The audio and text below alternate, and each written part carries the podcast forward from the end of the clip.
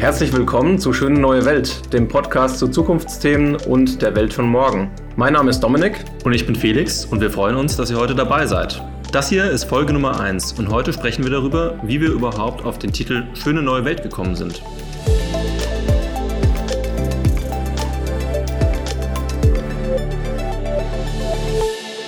Ja, Schöne Neue Welt ist ja zufällig auch ein Buchtitel ja, ziemlich bekanntes Buch aus dem 20. Jahrhundert, ja, 1932, glaube ich, wurde es veröffentlicht. Und da geht es ja so ein bisschen um eine dystopische Zukunft, ja, also das Gegenteil von einer Utopie.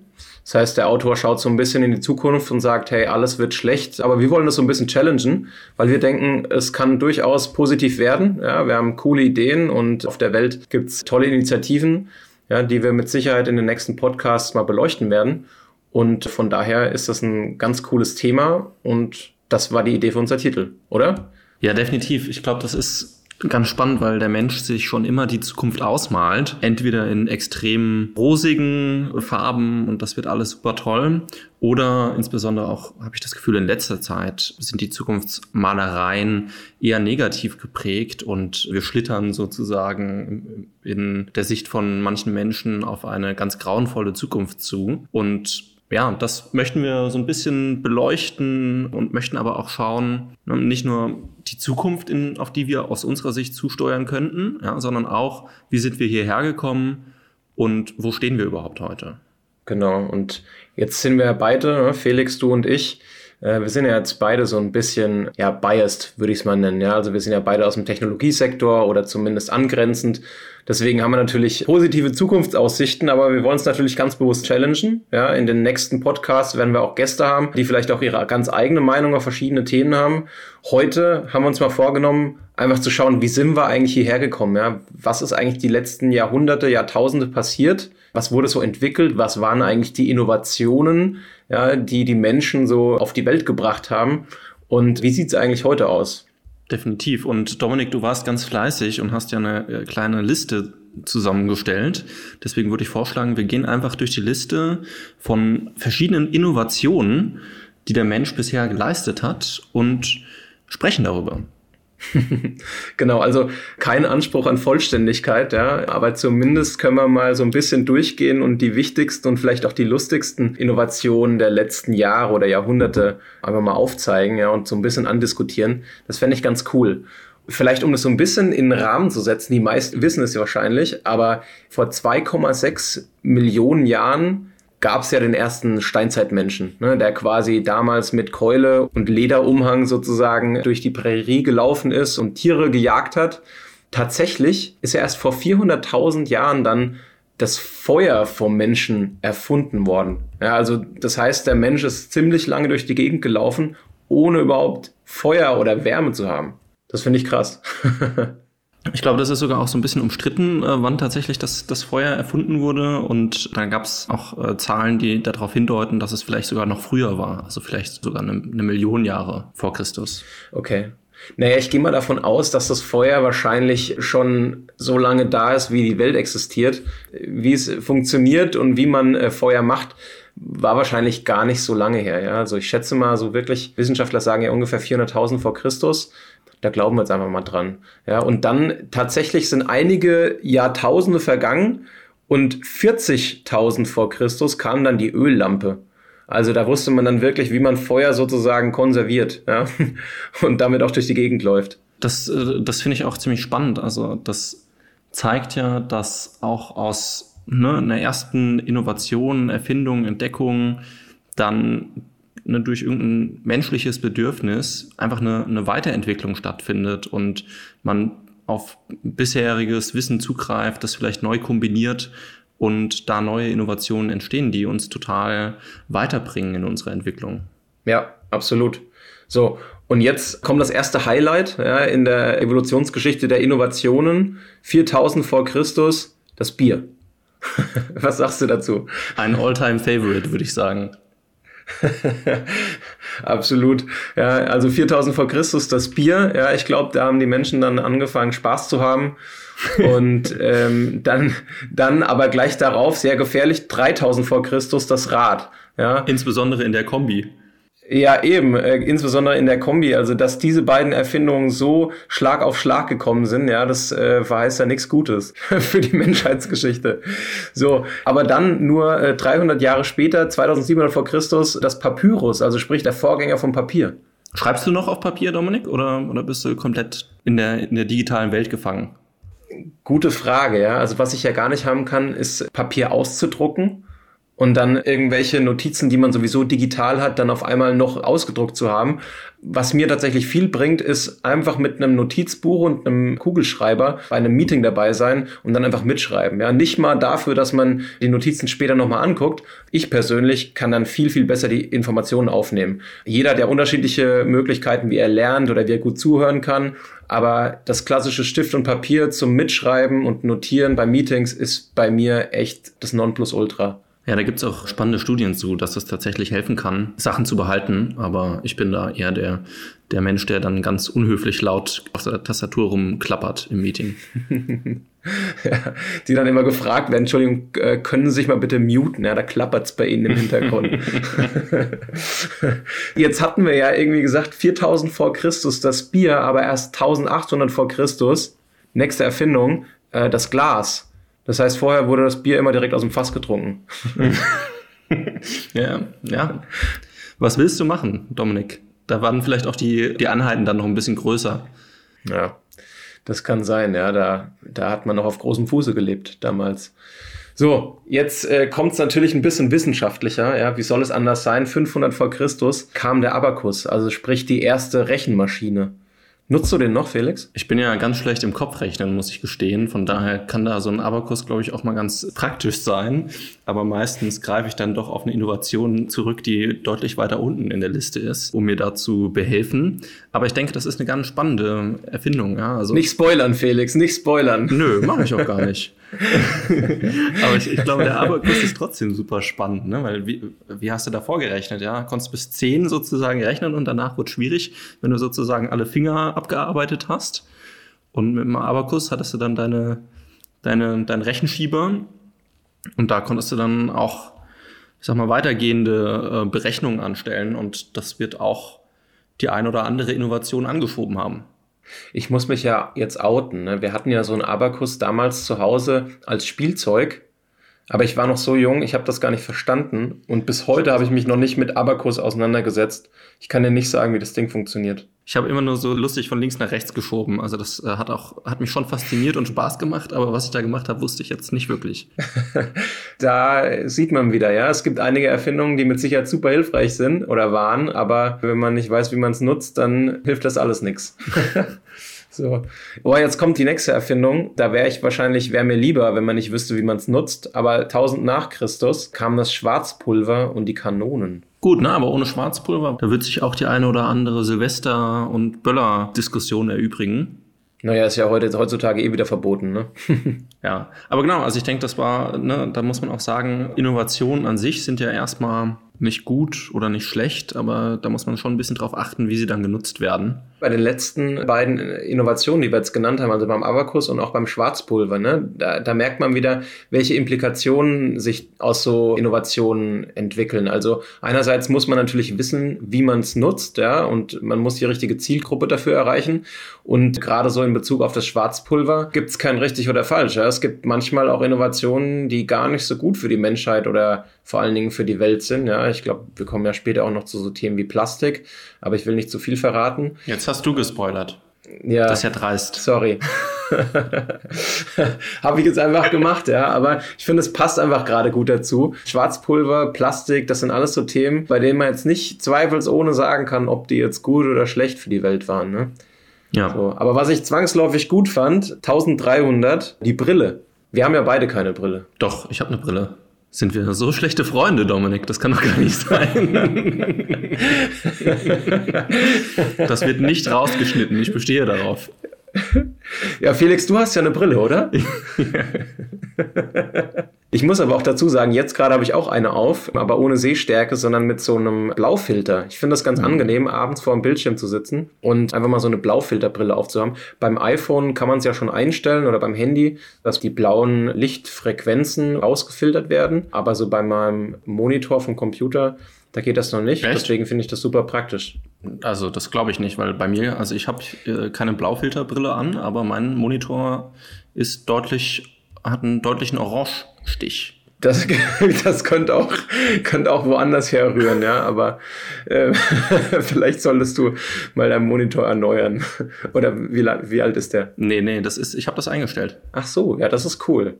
Zur nächsten Erfindung, 1400, der Wecker. Die Deutschen wieder, Felix. Waren das die Deutschen? Sehr gut. Das kann ich dir tatsächlich nicht sagen, aber auch einer meiner All-Time-Favorites auf jeden Fall. Also ich stehe gerne nach Wecker auf und ich muss es auch, weil andernfalls würde ich wahrscheinlich bis Mittag schlafen. Bist du so eine faule Socke, Dominik? Nee, ich muss sagen, ich bin einfach eine Nachteule. Ich fange irgendwie nachts erst an, produktiv und vor allen Dingen kreativ zu werden.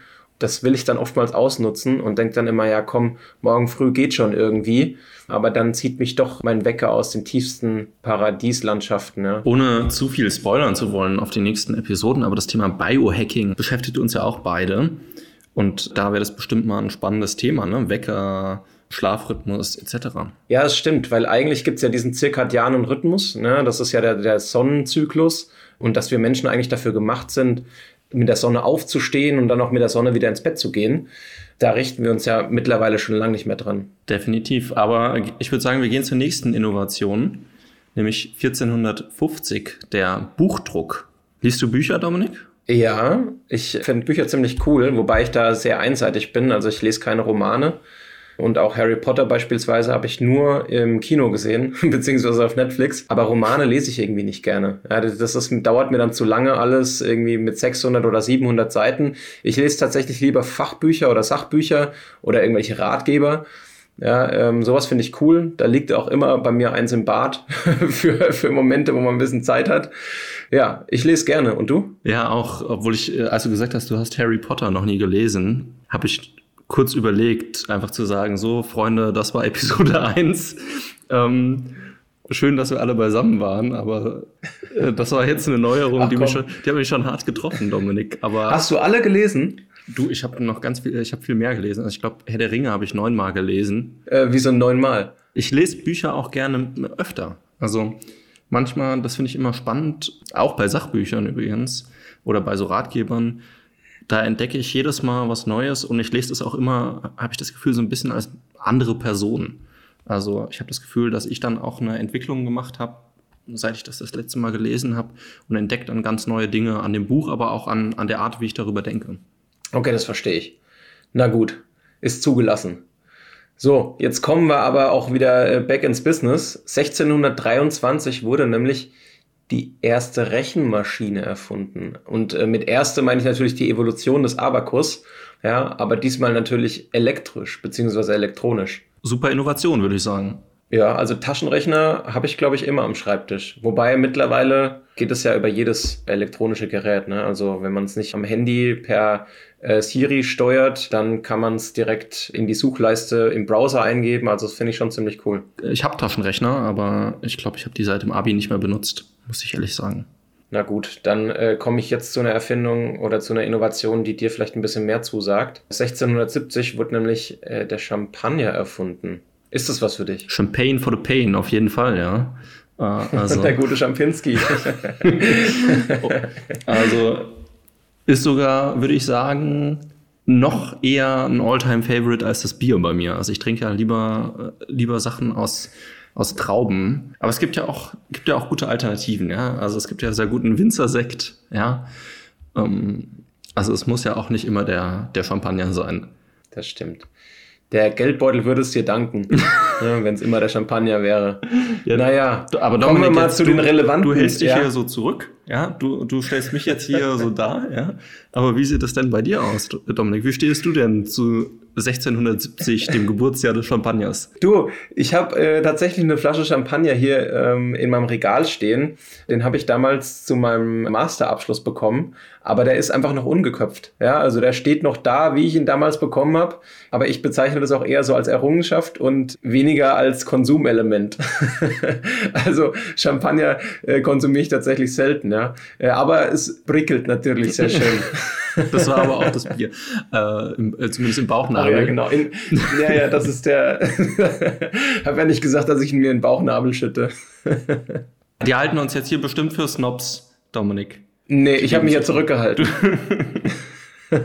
so, kommen wir mal äh, zu relevanten Innovationen, ja. Und zwar 1712, dem Geburtsjahr der Dampfmaschine und damit zur Geburtsstunde der ersten industriellen Revolution. Ja, also quasi ein Durchbruch in der Form, wie man Strom gewinnt. Ich bin großer Fan von der, von der Dampfmaschine. Also als Kind war ich auch ganz begeistert von so, von so Dampfloks. Das war sozusagen die erste Innovation, die so ein neues Zeitalter eingeläutet hat und, und auch wieder ganz viele Folgeinnovationen hat und einen massiven Schub. Ob das jetzt Mobilität ist, ob das die Art der Arbeit ist, also zum Beispiel, dass man äh, in Fabriken arbeitet, damit einhergehend die Anfänge der Urbanisierung, ja, die wir auch heute noch mit den großen Städten eigentlich erleben, ja. Ich glaube, das, das hat wirklich viel bewegt. Das auf jeden Fall, ja. Und ich glaube, äh, wenn man dann einen Schritt weiter geht und sich dann überlegt, dass kurze Zeit später, also 1799, auch eine Möglichkeit erfunden wurde, diese Energie, die da geschaffen wird, auch zu speichern mit der Batterie, da haben sich ja dann wirklich ungeahnte Möglichkeiten aufgetan, ja. Also du hast völlig recht mit der Batterie geht's halt ein ganzes Stück weiter. Ich meine, wir müssen uns überlegen, wie viele tragbare Geräte wir mit uns äh, jeden Tag mitnehmen, ja, die alle zwar elektrisch betrieben sind, aber die alle kein Stromkabel mehr brauchen. Ja. Angefangen vom Handy. Das heißt, wenn 1799 die Batterie nicht erfunden worden wäre, dann säßen wir jetzt auf dem Trockenen. Da müssten wir die Liste gar nicht so äh, viel weiterlesen. Ja, da wären da noch vielleicht noch ein paar Punkte, aber nicht mehr allzu viele. Im Schnelldurchlauf geht es jetzt weiter. 1808 wurde das elektrische Licht erfunden. Das heißt, ab da hat man auch nachts noch was gesehen. Ja gut, ne? Konnte man vielleicht auch vorher mit einer, mit einer schönen Fackel nach draußen laufen. Ja, oder Kerzen, ne? Ja, oder mit einer Öllampe, ja, aber das ist natürlich mit einer Taschenlampe äh, schon deutlich komfortabler. Genau, oder zumindest mit so einer Lampe, die von der Decke hängt. Ne? Obwohl die Frage ist, ob dann damals schon äh, alle Haushalte mit Strom versorgt waren. Was ich bezweifle, ja. Aber da müssen wir mal überlegen, wie gut es uns geht. Ja, wenn die Leute 400.000 Jahre oder 2,6 Millionen Jahre, wenn man jetzt vom Steinzeitmensch andenkt, kein elektrisches Licht hatten und für uns ist es selbstverständlich, den Schalter umzuklappen, schon verrückt. Ja, aber das ist natürlich was, ne, wo auch man immer zurückgucken kann und sagen kann, hey, das ist natürlich auch ein Glück, dass wir in der heutigen Zeit leben. Das wird ja manchmal so ein bisschen vergessen und viele Leute wünschen sich auch in, in andere Zeiten zurück. Aber früher war eben doch nicht alles besser. Also ich möchte das elektrische Licht nicht missen und das ist auch vielleicht der Punkt, den du angesprochen hast, dass wahrscheinlich nicht alle Haushalte das hatten, ist auch ein ganz wichtiger Punkt, weil Innovationen auch einfach eine, eine Zeit brauchen, bis sie sich durch eine gesamte Gesellschaft im Endeffekt durch durchziehen und bei jedem ankommen. Nee, klar, absolut. Ja. Und ich glaube, das zählt auch für die Schreibmaschine, ja, die 1821 erfunden wurde. Ähm, das war ja auch am Anfang was für die ganz Privilegierten. Ja, und dann hat es auf einmal jeder gehabt. Und dann gleich darauf, äh, acht Jahre später, 1829, der Elektromotor. Was sagst du dazu? Die Relevanz vom Elektromotor, würde ich sagen, erkennt man jetzt äh, aktuell auch wieder. Ein für mich nicht All-Time-Favorite, aber durchaus ein Favorite hat bis heute eine extrem hohe Relevanz. Ja, ich glaube, da gab es noch ein paar Iterationen, ja, bis die auf dem Stand waren von dem heutigen Tesla-Motor. Ein Großteil hast du schon beisammen, ne? Du hast die Batterie, du hast den Elektromotor. Aber zu den Autos kommen wir ja noch. Ja. Bis dahin kam ja erstmal, das ist mein persönlicher Favorite, ja, 1837 die Lochkarte. Ja, Dominik, so. jetzt erklär doch mal, was ist denn eine Lochkarte? Also wenn man weiß, was ein USB-Stick ist, dann weiß man eigentlich auch, was eine Lochkarte ist. Ja? nee, also aus meiner Sicht ist das ja so die erste Form der Informationsspeicherung gewesen, ja, die nicht klassisch in Buchstaben vorgenommen wurde, sondern halt, sag mal, in einem anderen Format. Ja? In diesen Lochkarten, ja, da wurden dann eben Einstanzungen gemacht. Das sind quasi die erste Form von den Nullen und Einsen, die jetzt irgendwo in Bits und Bytes durch unseren Computer fliegen oder auf unserer Festplatte gespeichert sind. Und mit der Lochkarte konnte man damals eben sehr effizient Informationen speichern und auch mal von A nach B mitnehmen. Ne? Ja, da konntest du auch zum Beispiel ne, Softwareprogramme im Endeffekt schon mitspeichern. Also es ist, ich glaube, das ist einer der, der ganz wesentlichen Punkte hin zu, ähm, hin zu der IT, die wir heute nutzen. Aber ja, ich weiß gar nicht, wie viele Lochkarten heute noch so genutzt werden. Ja, das ist die Frage. Ne? Also ich glaube, die äh, ersten Lochkartenhersteller werden sich heute schwer tun. Was manche Leute vielleicht ein bisschen mehr begeistert, zwei Jahre später das Fahrrad, ja, also 1839 und nicht nur das Fahrrad, sondern auch die Fotokamera. Fährst du Fahrrad, Dominik? Ich habe eins im Keller und mache damit so ganz zweckmäßige Erledigungen. Das heißt, ich bin klassischerweise nicht direkt auf einer Fahrradtour unterwegs, aber ja, bin ganz gerne mal hier in Frankfurt auf dem Fahrrad. Spannend, das Fahrrad und die Fotokamera, Dominik. Was ist denn die nächste Innovation in unserer Liste? 1843 die Eismaschine. Isst du gern Eis? Das ist ja irgendwie eine Suggestivfrage. Ähm, also ich esse schon gerne Eis, aber ich versuche so ein bisschen zu vermeiden. Und im, im Sommer geht das dann aber leider öfter mal nicht. Und dann gönne ich mir schon das ein oder andere Eis. Thema Biohacking, ne? das sprechen wir dann auch irgendwann nochmal an, die Wirkung von Zucker, aber vielleicht in einem anderen Tag. Am besten im Sommer, ja, wenn wir tagsüber ein Eis gegessen haben, schön mit schlechtem Gewissen, dann mal über die Auswirkungen von einem schönen Eis sprechen. Aber ich kann es verstehen, ja. Was aber ganz spannend ist, ist jetzt äh, zehn Jahre später, 1853, kommt endlich die Antwort, ja, die lang ersehnte Antwort auf Bier und Champagner. Äh, das ist nämlich das Aspirin. also ich versuche das so ein bisschen, bisschen zu vermeiden und gegen die Nebenwirkungen von letzten Bier habe ich es eigentlich auch noch nie genommen. Also von daher im Endeffekt bin ich eigentlich relativ aspirinfrei. Und bei dir? Ich auch, ja. Ich versuche ja weitestgehend auf Medikamente zu verzichten. Das klappt eigentlich ganz gut. Aber Aspirin ist tatsächlich so ein Medikament oder so ein Mittel, was ich jetzt am ehesten noch nehmen würde, ja, wenn ich irgendwie Kopfschmerzen habe oder so. Aber das ist auch vielleicht eine ganz spannende Innovation, weil davor war das ja alles ein bisschen äh, technisch geprägt.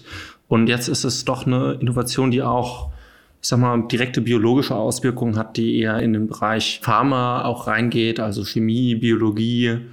Und ich glaube, das ist schon sehr wichtig, ja, dass die Menschen sich damit auseinandergesetzt haben, wie können wir Schmerzen begegnen, wie können wir auch unseren eigenen Körper beeinflussen. Ja, also jahrelang war ja die Lösung für alle gesundheitlichen Probleme ein Aderlass. Ja, da ist es doch schon ganz gut, dass wir jetzt auch verstehen, wie der Körper funktioniert und Mittel wie Aspirin dagegen einsetzen können. Chemische Innovationen sind auch ganz, ganz wichtig. Ja, und natürlich besteht die Welt der Innovationen nicht rein aus technischen Innovationen.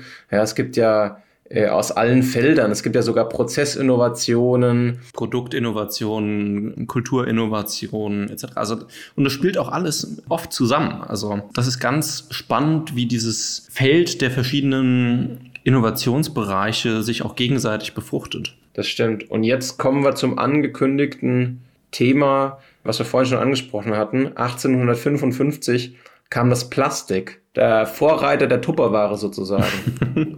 Hast du Tupperware? Ich habe bestimmt Tupperware. Also gar nicht so viel, aber so das ein oder andere Stück. Aber ich versuche auch tatsächlich ein bisschen äh, plastikfreier zu leben und habe so auch ganz viele Gläser. Also ich versuche auch ein bisschen auszuweichen von, von Tupperware auf Gläsern. Ja, ich muss ja sagen, das ist ja gerade so ein Riesentrend, ja, Plastik zu vermeiden, was ich ziemlich cool finde.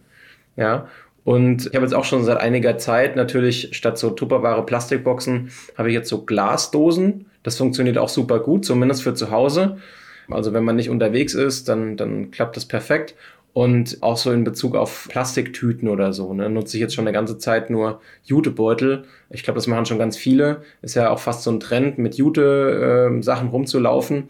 Aber das finde ich ganz gut. Also das, damit lässt sich natürlich gut leben. Ne? Es gibt andere Bereiche, da ähm, lässt sich Plastik weniger gut aus dem Leben entfernen. Also man muss schon sagen, also Plastik hat uns, glaube ich, auch einen, einen extremen Schub gegeben in der Gesellschaft. Also ne, wenn ich mir jetzt hier den Rechner angucke, vor dem ich sitze, da ist auch Plastik verbaut. Und in unseren Schuhen ist zum Großteil auch Plastik. Wenn wir jetzt wirklich mal alles Plastik wegdenken würden aus unserem Leben von heute auf morgen, dann sähe es aktuell zumindest ziemlich trist aus. Aber ein Versuch wäre es wert. Also ich wäre gespannt, was passieren würde, wenn wir sagen, naja, ab sofort werden nur noch Geräte und Produkte ohne Plastik hergestellt. Wie ging das? Ich glaube, das ging gar nicht. Ja, ist definitiv auch ein Thema, Dominik, was wir vielleicht in eine, in eine einzelne Podcast-Episode mal ausgliedern könnten. Ja, diese Innovation Plastik, was hat die wirklich bewirkt? Was hat es uns gebracht? Und wie sieht vielleicht auch die Zukunft aus? Mit oder ohne Plastik? Genau. Ja, ich meine, ich finde es super, dass jetzt Plastiktüten schon aus Supermärkten äh, weitestgehend verbannt wurden. Ja, oder zumindest muss man was zahlen dafür, dass man sie bekommt. Dadurch sieht man auch viel weniger Leute mit Plastiktüten auf der Straße, finde ich. Also von daher definitiv ein Thema wert, ja. Aber lass uns zum nächsten Thema gehen, was ich persönlich natürlich wieder super finde. Ja, 1860 kam nämlich das Telefon. Definitiv. Also ohne Telefon würden wir ja auch heute nicht reden. Ja, wir, wir telefonieren ja gerade auch, auch wenn das jetzt nochmal eine äh, weitergeschrittene Stufe ist, weil wir das über das Internet machen. Aber an sich ist das, glaube ich, eine Brieffreundschaft habe ich zumindest nicht mehr, ja, sondern ich telefoniere mit meinen Freunden. Jetzt hast du total die Illusion zerstört. Ich wollte eigentlich den Gedanken aufrechterhalten für unsere Zuhörer, dass wir beide in einem Raum sitzen. Sorry. Not sorry. sorry, not sorry. Okay, na gut, dann machen wir weiter ähm, mit dem Alltime favorite der Glühbirne 9, äh, 1879. So, also Shoutout zum Thomas Edison, ja, der sie uns beschert hat. Also, wenn man sich mal so umschaut, also wenn ich nach oben gucke, dann sehe ich jetzt hier einige, einige Glühbirnen. Ich glaube, das ist eine Innovation, die es auch schon ein bisschen länger gibt, die auch so ein paar inkrementelle Verbesserungen hatte, aber die begleitet uns immer noch. Ich glaube, das wird auch noch ein ganz, eine ganze Weile so weitergehen, ja. Denn Glühbirnen sind ja auch in der nächsten Innovation verbaut, und zwar im Auto. Ja. 1885 gab es das Auto, das erste Auto und dazu direkt den Verbrennungsmotor. Ja, das heißt, der Verbrennungsmotor kam nach dem Elektromotor und trotzdem ist er heute so weit verbreitet. Jetzt ist die Frage, Dominik, fährst du viel und gerne Auto? Tatsächlich nicht mehr. Ich war früher oft im Auto unterwegs, aber ich meine, gut, jetzt mit Corona sind wahrscheinlich die meisten, die im Homeoffice sind, die meiste Zeit einfach zu Hause und fahren nicht mehr ins Büro. Von daher bewege ich mein Auto eigentlich meistens am Wochenende, wenn ich zum Beispiel meine Familie besuche. Ja, aber ansonsten nicht mehr so viel. Und du? Ich versuche gerade tatsächlich ganz autolos oder mehr oder weniger autolos mich vorzubewegen. Also ich nutze im Moment oft die öffentlichen Verkehrsmittel und laufe ansonsten. Aber manchmal geht's halt nicht ohne Auto. Dann versuche ich Sharing Economy zu nutzen. Ich versuche da gerade wirklich ein bisschen drauf zu achten und nicht Auto zu fahren. Und dadurch, dass ich auch, ne, wie du auch im, im Homeoffice bin, bin ich auch nicht wirklich drauf angewiesen im Moment. Was auch im Auto verbaut ist, das Radio, was dann 1894 erst erfunden wurde. Um ehrlich zu sein, dachte ich eigentlich, dass es das Radio vor dem Auto gab. Hätte ich jetzt gar nicht einordnen können, aber hätte ich auch geschätzt, ehrlich gesagt. Kommen wir zu den wichtigen Themen des Lebens, dem Motorflugzeug. 1903. Äh, fliegst du oft? Nee, gar nicht, tatsächlich. Also ich fliege ab und zu meinen Urlaub und ab und zu, aber sehr, sehr, sehr selten beruflich. Und ansonsten bin ich auch kein Sportflieger, von daher eher Bus und Bahn und Auto vorm Flugzeug. Ist ja auch sehr ökologisch, finde ich super. Eine Bemerkung dazu, was ich ganz spannend finde, ist ja, dass ab diesem Zeitpunkt die Grenzen der Welt total verschoben wurden. Ja, man muss sich überlegen, wie schnell man ab 1903 praktisch Distanzen zurücklegen konnte. Und das gleiche zählt ja mehr oder weniger für das Auto 1885. Das heißt, auch dieses ganze Thema Mobilität, was wir ja auch noch später aufgreifen werden, ist definitiv super spannend, weil sich da natürlich einiges getan hat. Ja, also klar, ganz am Anfang ist der Mensch nur gelaufen und die Füße können natürlich nur eine gewisse Geschwindigkeit und eine gewisse Distanz und dann ist Schluss. Ja. Dann kam das Pferd, was wir gebändigt haben und mit dem wir von A nach B sind, aber auch das hatte halt auch nur eine begrenzte Reichweite ja, und eine begrenzte Geschwindigkeit und mit Auto und vor allen Dingen mit dem Flugzeug, das hat, glaube ich, die Globalisierung initial natürlich sehr, sehr stark vorangetrieben, ne? dass man überhaupt wusste, okay, ich erreiche in drei Stunden beispielsweise ein anderes Land. Ja, ich glaube tatsächlich, das Telefon hatten wir ja schon genannt, das Flugzeug und später im Endeffekt das World Wide Web sind ganz wichtige Evolutionsschritte in der Art, wie der Mensch globaler geworden ist und auch ne, andere Kulturen erfahren konnte und auch das Wissen am Ende natürlich teilen konnte. Also wenn du davor sind halt ein paar Menschen vielleicht auch mit einem Dampfschiff über den Ozean geschippert, ja, aber spätestens seit das Fliegen günstiger geworden ist, ist da natürlich ein ganz anderer Austausch auch an Wissen in der Welt. Ja, absolut. Also diese Massentauglichkeit einfach von solchen Innovationen, ne, die erst sehr, sehr lange für die Creme de la Creme der Menschheit vorenthalten sind und auf einmal können es auch von den Massen genutzt werden. Also ist halt dann eine ganz andere Skalierung. Dazu muss ich auch nochmal bemerken, beim Radio, ja, ist ja was ganz ähnliches. Ich meine, du musst dir überlegen, mit dem Radio konnte man dann erstmals Informationen sehr schnell, also in Echtzeit, ins ganze Land ja, oder zumindest äh, in eine ganze Region übertragen, ohne dass man irgendwie händisch Briefe irgendwo ausliefern musste. Ist schon verrückt. Definitiv. Hörst du Radio, Dominik?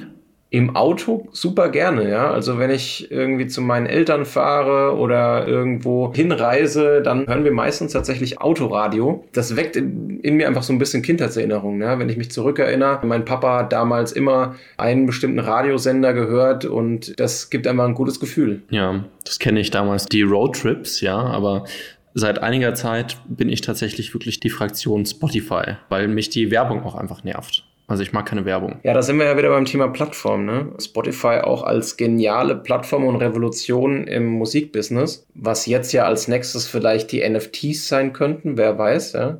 Äh, auch ein Thema, worüber wir dann demnächst mal sprechen werden. Aber definitiv Spotify und allgemein Musikstreaming und später Videostreaming ist natürlich genial. Ja, und ein Gamechanger auf jeden Fall in der Medienindustrie. Jetzt kommen wir zu einem anderen Gamechanger. Das ist ein super Übergang. Und zwar gab es nämlich dann 1913 die Erfindung des Fließbands und damit ja auch ja, das Einläuten der zweiten industriellen Revolution. Generell die industriellen Revolutionen haben ja für massive gesellschaftliche Aufwerfungen auch gesorgt. Also dieser gesellschaftliche, soziologische Kontext von Innovation, ich denke, das werden wir auch in dem einen oder anderen Podcast nochmal in der Tiefe beleuchten. Und das Fließband ist natürlich, da ist so viel raus entstanden, also industrielle Fertigung in der Masse. Wir hatten das Thema, dass Innovationen nicht immer für jeden erschwinglich sind zu Beginn, aber durch das Fließband, die Arbeitsteilung, sind ja tatsächlich wirklich viele Produkte für den Massenmarkt erst möglich geworden für einen bezahlbaren Preis. Und jetzt kommt natürlich das Highlight, also mein persönliches Highlight, neben der Lochkarte, ja, 1936 kann dann der Computer und der hat alles verändert, würde ich sagen. Wobei natürlich der Computer, so wie er 1936 erfunden wurde, nicht das widerspiegelt, was wir heutzutage so nutzen. Ne? Ja, klar. Ne? Also wenn du dir überlegst, dass früher schon Raketen zum Mond geschossen wurden mit der Rechenleistung, die deutlich niedriger ist als das, was wir aktuell auf dem äh, Smartphone haben, ja, dann zeigt das natürlich auch, was, was ja da für eine Entwicklung war seit 1936 und heute. Absolut, ja. Da gibt's ja auch verschiedene Gesetze dazu, ne? dass sich beispielsweise die Rechenleistung von Chips alle paar Jahre verdoppelt, beziehungsweise dass sich die Größe der Chips alle paar Jahre halbiert. Da kommt ja praktisch aufs Gleiche raus. Aber ich will ja gar nicht zu viel spoilern, weil eigentlich kommen wir erst in, Moment, ich muss rechnen, elf Jahren später zu den Halbleitern beziehungsweise Transistoren. Ja. Vorher kam dann noch der Farbfernseher 1940. Auch da, also ich habe einen Anschluss, aber insbesondere auch da bei mir die Plattform. Also Netflix habe ich jetzt gekündigt, aber Amazon Prime ist, ja, nutze ich weiterhin und normales Fernsehen, das ist mir irgendwie zu oldschool. Das heißt, du hast einen Bildschirm, aber keinen Receiver. Ich könnte die Kabel anschließen. Ich glaube, ich habe gar keine, gar keine Kabel, um, um die Verbindung herzustellen und das hat mich auch hat mich auch nie beschäftigt, weil ich habe nicht vor, in absehbarer Zeit Fernsehen zu gucken, normales. Aber Kabel auch interessantes Thema, ne? Kabel und Wireless und so. Mittlerweile oder demnächst mit der Erfindung von 5G wird wahrscheinlich noch viel, viel mehr kabellos übertragen, was bisher immer per Kabel übertragen wurde. Da bin ich mal gespannt, wann es mit Strom soweit ist. Das habe ich auch gerade nachgedacht, ne? weil das einzige Kabel, das aktuell natürlich aus meinem Fernseher rausgeht, ist das Stromkabel. Und ich habe gerade auch schon so ein bisschen rumgesponnen, aber aber ich glaube, das ist physikalisch nicht möglich. Ja, es ist halt relativ. Luftinduktion. Ja, ne, du kannst Induktion machen. So ein Induktionsladegerät fürs Handy zum Beispiel oder im Auto äh, sind ja auch meistens verbaut. Im Endeffekt muss ja trotzdem Kabel gelegt werden. Ja, ich glaube, du brauchst am Ende des Tages ja auch irgendwo ein leitfähiges Medium. und die Luft kann, glaube ich, nicht so viel Strom leiten. Genau, ne? Also es ist auch die Frage nach der Menge von Strom, die du halt brauchst. Genau, weil für eine Glühbirne würde ich jetzt auch keine Luftinduktion bei mir zu Hause implementieren. ja. Aber jetzt, wir hatten es schon angedeutet, 1947 kam der erste Halbleiter bzw. Transistor. Ja, ein weiteres Highlight für mich. Wie siehst du das? Definitiv, aber Dominik, hier würde ich dich nochmal bitten, den Erklärbär zu spielen. Ne? Also Farbfernseher kennt jeder, würde ich behaupten. Aber Halbleiter und Transistor ist vielleicht doch für die eine oder andere Person ein bisschen zu technisch. Ich kann es versuchen. Wahrscheinlich weiß ich es nur maximal halb so gut wie einige unserer Zuhörer. Grundsätzlich sind ja Transistoren oder Halbleiter die Grundbausteine von den heutigen Computerchips. Ja, das heißt, da gibt es natürlich Nanometer, also sehr, sehr kleine einzelne Bestandteile in diesen Chips. Und das sind eben diese, diese Transistoren. Ja, und je mehr Transistoren ich in so einen Computerchip reinbekomme, desto mehr Computerleistung habe ich natürlich auch. Und deswegen, ich hatte es vorhin schon angedeutet, verkleinern sich diese Transistoren auch äh, mit der Zeit immer weiter. Ja, und das machen die natürlich nicht von alleine, sondern das macht die Wissenschaft. Ja, also da wird ganz, ganz stark dran geforscht. Es gibt ja eine riesige Halbleiterbranche, auch hier in Deutschland, die eben kontinuierlich solche Halbleiter herstellen und vor allen Dingen eben auch daran forschen, die immer kleiner zu machen. Ja, und je mehr Halbleiter in so einen Chip reinpassen, desto höher ist die Rechenleistung und desto besser werden unsere iPhones und Computer und Laptops ja, also im Prinzip wirklich der Grundbaustein von unseren Rechnern. Und ich glaube auch hier ne, wieder eine spannende Weiterentwicklung sozusagen gedanklich von der Lochkarte. Ja, also dass du sozusagen in der Lage bist, mit Transistoren Informationen in Zuständen von an, aus, 0 und 1 darzustellen, die sich aber auch verändern können. Ne? Also wenn du in der Lochkarte gestanzt hattest, dann war da ein Loch. Genau, ja, und weil du jetzt gerade schon die Lochkarte angesprochen hast, kam dann ja 1950 die nächste Karte, aber die Kreditkarte. Auch ein sehr, sehr wichtiges Werkzeug, wobei ich mich frage, wie die erste Kreditkarte tatsächlich 1950 aussah. Aber auf jeden Fall ein super Durchbruch und würde ja interessieren, wie viele Leute heute schon mit Kreditkarte zahlen, beziehungsweise wie viele schon umgestiegen sind auf komplett digitale Zahlungsmittel. Ja? Also entweder dieses klassische Apple Pay beispielsweise oder sogar schon sowas wie Bitcoin, ja, also Kryptowährung. Also auch generell das ganze Thema Kredit und, und Zahlungsmittel ist natürlich spannend, ja. Und auch zu sehen, also das ist auch ganz unterschiedlich im, im Ländervergleich. Also ich glaube, in Deutschland die, ist die Kreditkarte in der wirklichen Form als Kreditkarte relativ weniger stark verbreitet als zum Beispiel in den USA, wäre jetzt meine Behauptung, ja.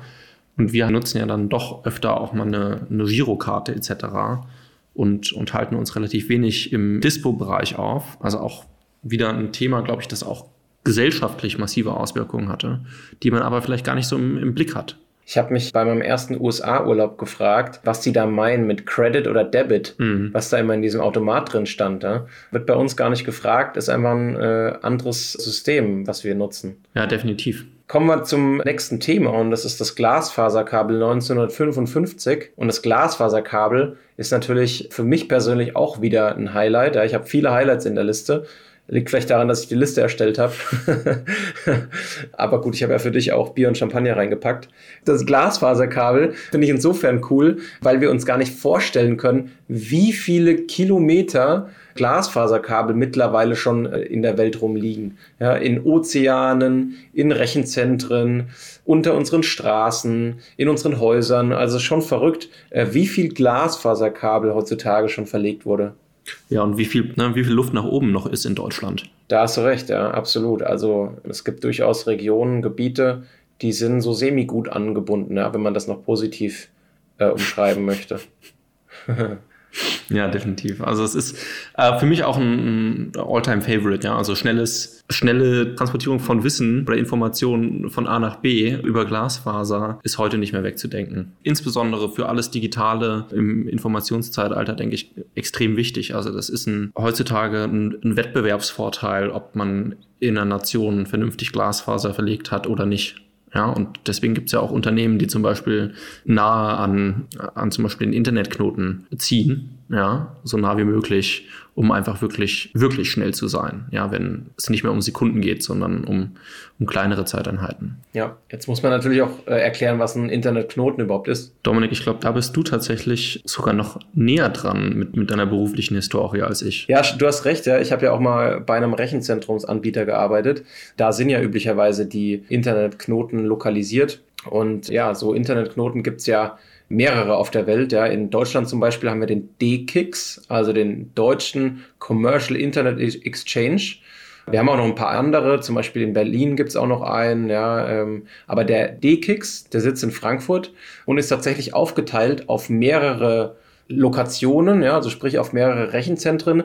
Und das ist im Prinzip der Punkt, an dem die verschiedenen Netze, also sprich die verschiedenen Internetnetze, sich treffen und kreuzen und darüber Informationen ausgetauscht werden. Also sprich, wenn beispielsweise du in deinem Telekom-Netz bist und ich im Unity-Media-Netz, ja, oder im Vodafone-Netz, dann müssen wir natürlich auch irgendwie Daten von einem Netz ins andere bekommen. Und das passiert in Internetknoten. Das ist wirklich auch, glaube ich, für Städte und Regionen kann das ein, ein, Vorteil sein, so einen Internetknoten zu Hause zu haben. Ja, ich persönlich wohne ja in Frankfurt und ich bin ja auch ein bisschen stolz, muss ich sagen. Ne? Der, der Frankfurter Internetknoten, also der DKIX, ist ja nach Durchsatz gemessen, also nach der Menge der Daten, die da durchfließen, der größte weltweit. Ja, also es gibt ja auch noch andere äh, Internetknoten in den USA und in Asien.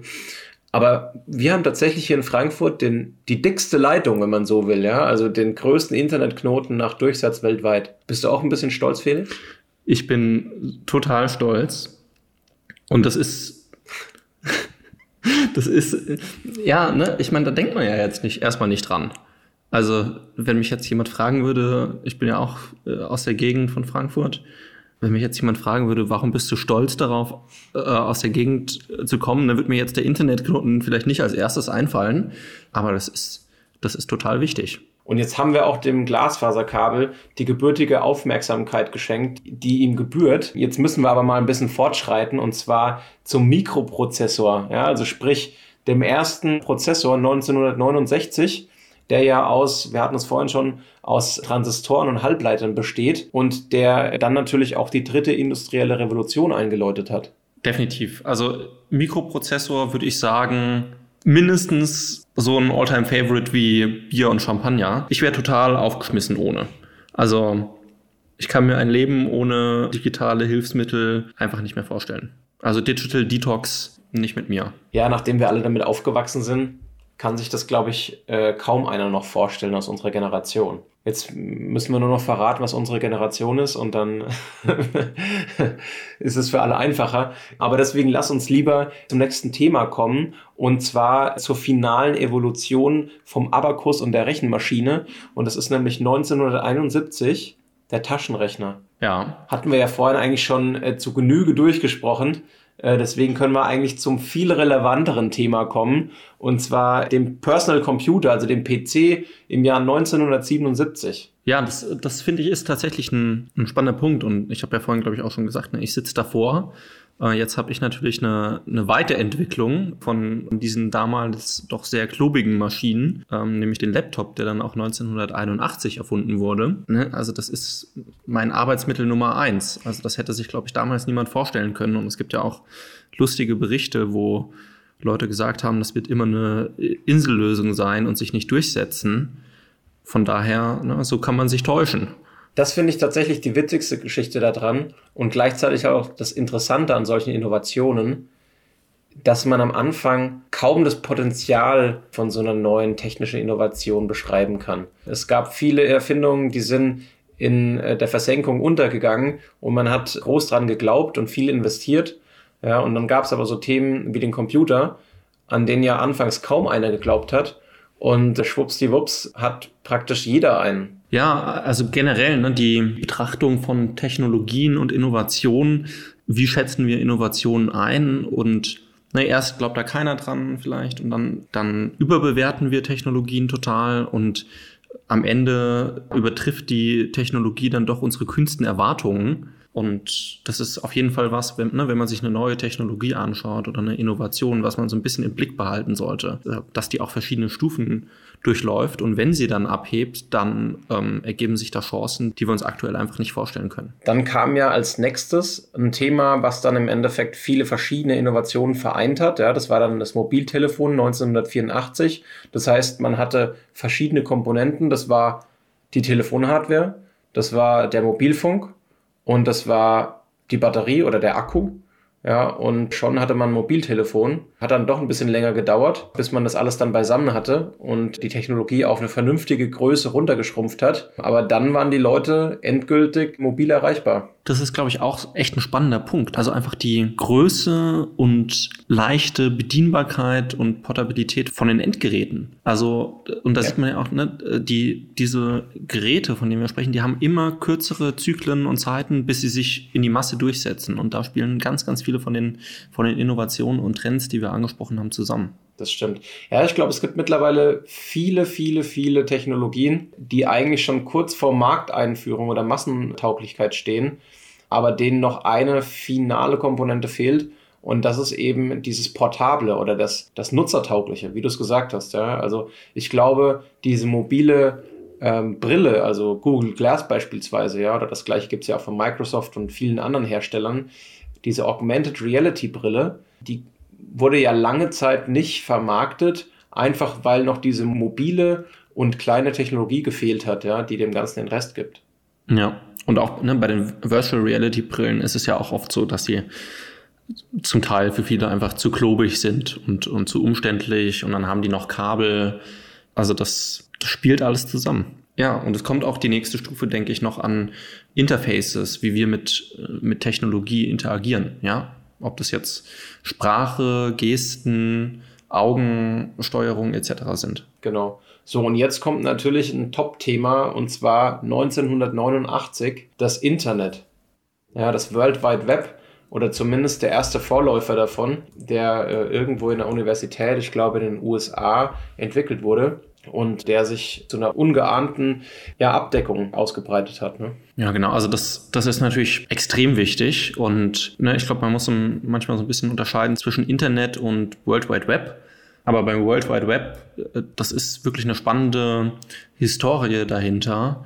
Der Vater sozusagen des World Wide Webs, also der Erfinder von HTML, der Tim Berners-Lee, der hat jetzt auch mittlerweile ganz andere Vorstellungen davon, wie, wie er das Internet bauen würde, wenn er es heute nochmal bauen könnte. Und zwar? Er findet die, diese Anonymisierung, die wir haben, doch gar nicht so gut. Er sagt, da kommen halt viele soziale und gesellschaftliche Probleme äh, auf. Und heutzutage würde er das Internet nicht mehr so anonym, anonymisiert machen, wie er es im Endeffekt geschaffen hat. Ja, über das ganze Thema Anonymisierung und auf der anderen Seite Datenschutz, da müssen wir auf jeden Fall mal drüber sprechen. Ja, das ist ein riesiges Thema. Gerade auch mit diesem neuen Entwurf, der 2018 kam, mit der europäischen Datenschutzerklärung bzw. GDPR. Ja, da kam ja doch einiges. Da müssen wir mal drüber sprechen. Ja. Aber lass uns erstmal die Liste fertig machen. Es kommt ja gar nicht mehr so viel, zumindest in der Liste. Ja, natürlich gab es seitdem noch ganz, ganz, ganz viel anderes, was äh, erfunden wurde und was die Welt bereichert.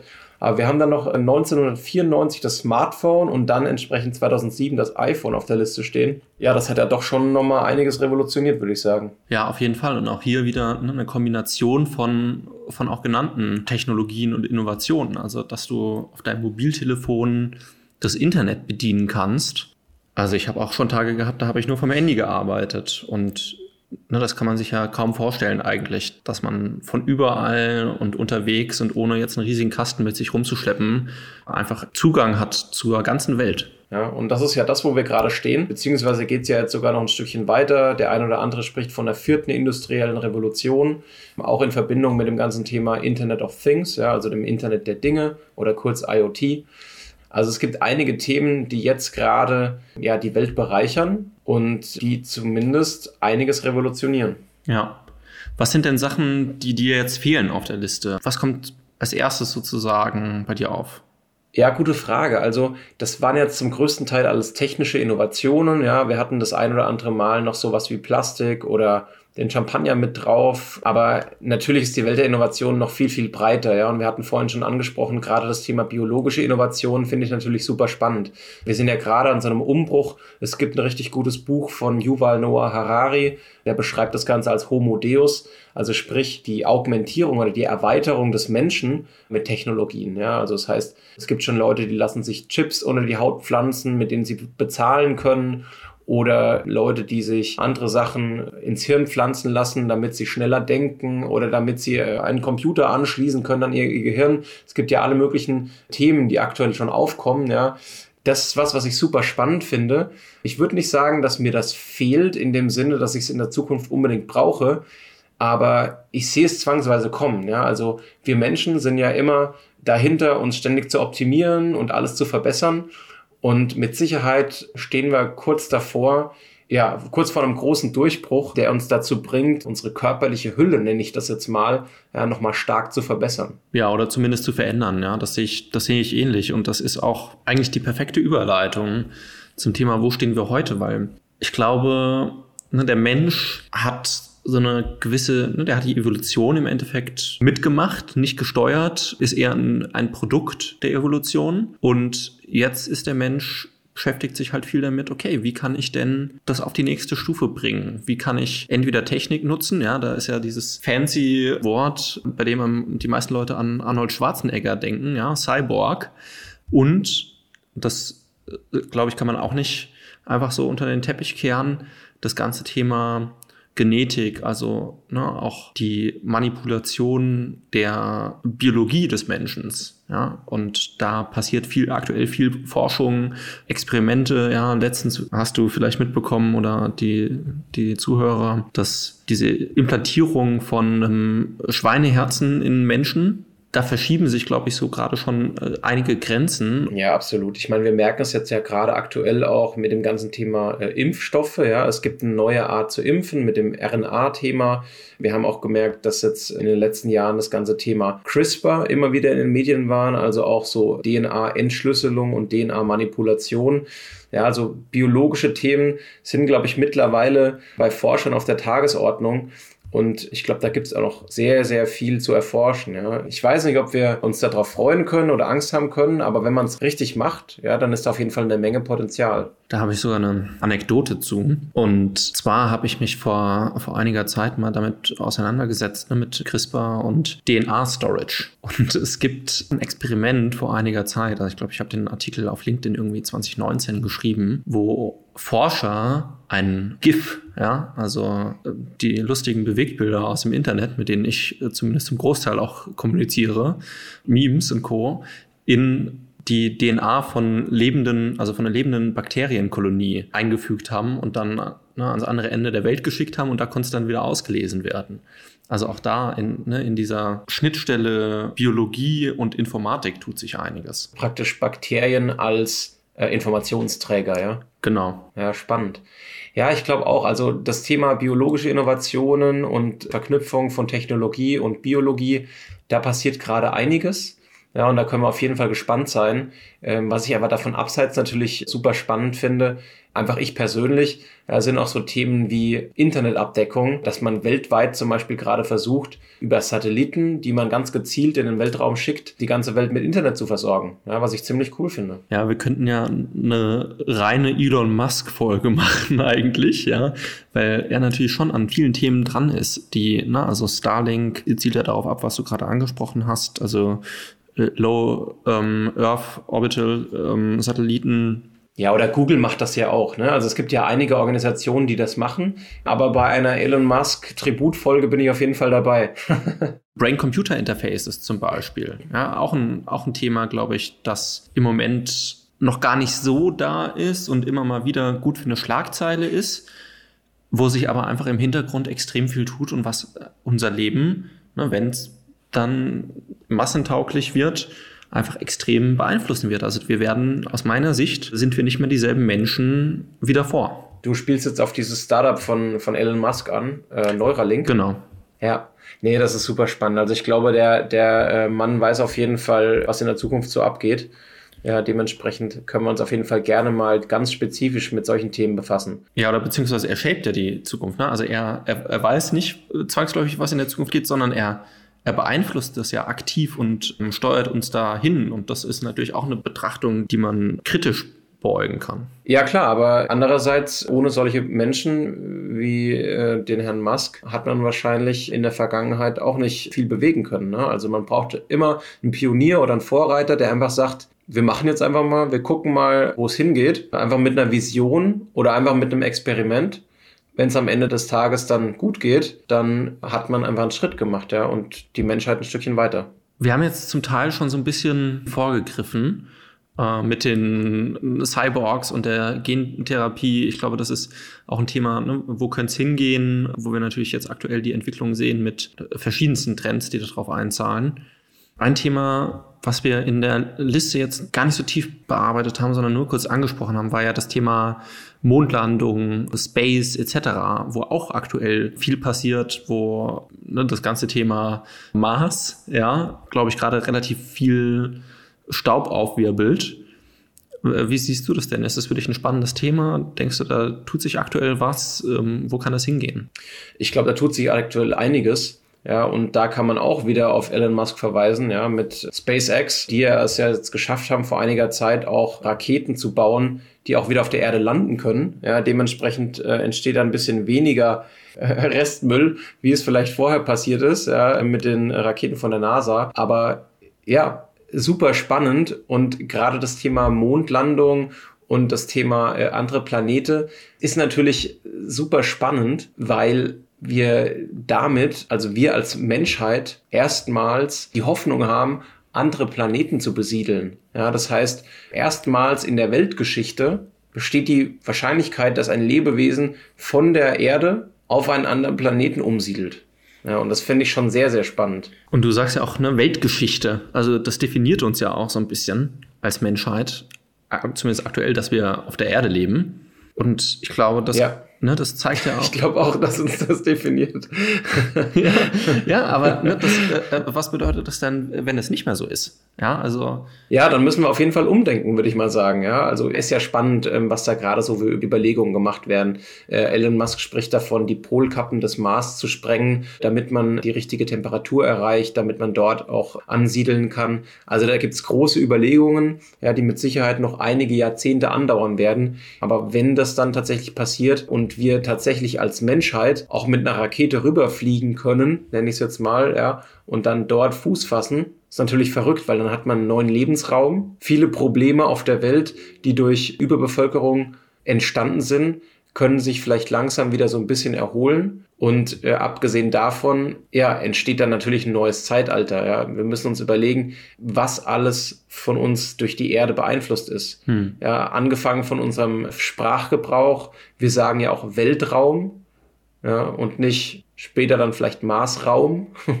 Und wir sagen Mutter Erde, ja, und bald ist es dann vielleicht Vater Mars. Du hast auch gerade angesprochen, ne, die Polkappen zu sprengen, etc.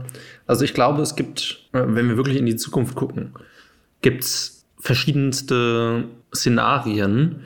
Und zwei Szenarien sind, müssen wir uns, glaube ich, echt in einer Episode im Detail angucken. Und das eine ist, ne, wie wird sich der Mensch vielleicht auf neue Lebensräume anpassen? Also ob das jetzt auf der Erde ist und die Erde wird halt durch Klimawandel etc nicht derart bewohnbar, wie wir sie aktuell kennen. Ja, also ob das jetzt heißt, dass die Sauerstoff- oder die Luftzusammensetzung sich ändert oder wir passen uns an an neue Lebensräume außerhalb der Erde oder, ne, das hast du ja gerade angesprochen, das Thema Terraforming, also vielleicht passen wir einfach unsere oder neue Lebensräume auch stärker auf unsere biologischen Gegebenheiten an. Also das finde ich ist ein total spannendes Thema, wo wir echt mal noch stärker in die Tiefe gehen müssen. Wie sieht im Endeffekt der Mensch der Zukunft aus und ist es wichtig, wo er ist? Also große Fragen, große Themen. Und ich glaube, damit können wir auch langsam so ein bisschen das Finale einläuten, ja, und die nächsten Podcasts ankündigen, ja. Also wenn euch das hier gefallen hat und ihr es bis hierher geschafft habt, dann freuen wir uns natürlich sehr. Wir freuen uns auch riesig auf Kommentare von euch, Rückfragen und alles, was dazugehört, damit wir auch gemeinsam darüber sinnieren können und beim nächsten Mal vielleicht den ein oder anderen Kommentar aufgreifen können. Heute ging es jetzt einfach mal darum, dass Felix und ich die Geschichte der Innovationen bis heute aufzeigen und einfach mal überlegen, was könnte denn in der Zukunft so passieren. Kein Anspruch auf Vollständigkeit, ganz und gar nicht. Ja, es gibt viele, viele Themen, die da noch mit dazukommen. Und das ist genau, was wir in diesem Podcast besprechen wollen. Ja, also das heißt, wir haben viele, viele verschiedene innovative Themen auf der Uhr. Die werden wir mit euch gemeinsam durchdiskutieren und natürlich auch viele spannende Gäste haben, die mit uns immer ein bestimmtes Leitthema in einem bestimmten Podcast durchsprechen. Ja, die Idee von uns, einen Podcast zu machen, die kommt natürlich nicht aus der Luft oder von irgendwoher, sondern äh, wir machen das auf Basis unseres European Innovation Forums. Felix, sagst du ein, zwei Worte? Ja, sehr gerne. Also das European Innovation Forum ist eine Plattform, wo wir spannende Leute aus Wirtschaft, Wissenschaft, Politik, Gesellschaft, Forschung und Lehre zusammenbringen, um die Herausforderungen unserer Zeit zu diskutieren, gemeinsame Lösungen zu erarbeiten und auch im Endeffekt nach Hause zu gehen mit Aufgaben, ja, die jeder anpacken kann. Und natürlich wollen wir auch unsere Zuschauer und Zuhörer für diese Themen begeistern und informieren. Das heißt, wir machen oft Veranstaltungen, insbesondere via Streaming, wo wir verschiedenste Innovationen und, und Themen in ihrer gesellschaftlichen Tragweite beleuchten. Von daher gerne auch auf, auf LinkedIn vorbeischauen, gerne auch auf unserer Homepage innovation-forum.org vorbeischauen. Da könnt ihr auch unseren Newsletter abonnieren, damit ihr ja keine Podcast-Folge oder auch keins unserer Events verpasst. Und für euch bleibt das natürlich auch weiterhin kostenlos. Genau, in diesem Sinne würde ich sagen, wir freuen uns, wenn ihr das nächste Mal wieder einschaltet. Vielen Dank fürs Zuhören und bis bald. Bis dann, ciao, ciao, danke euch.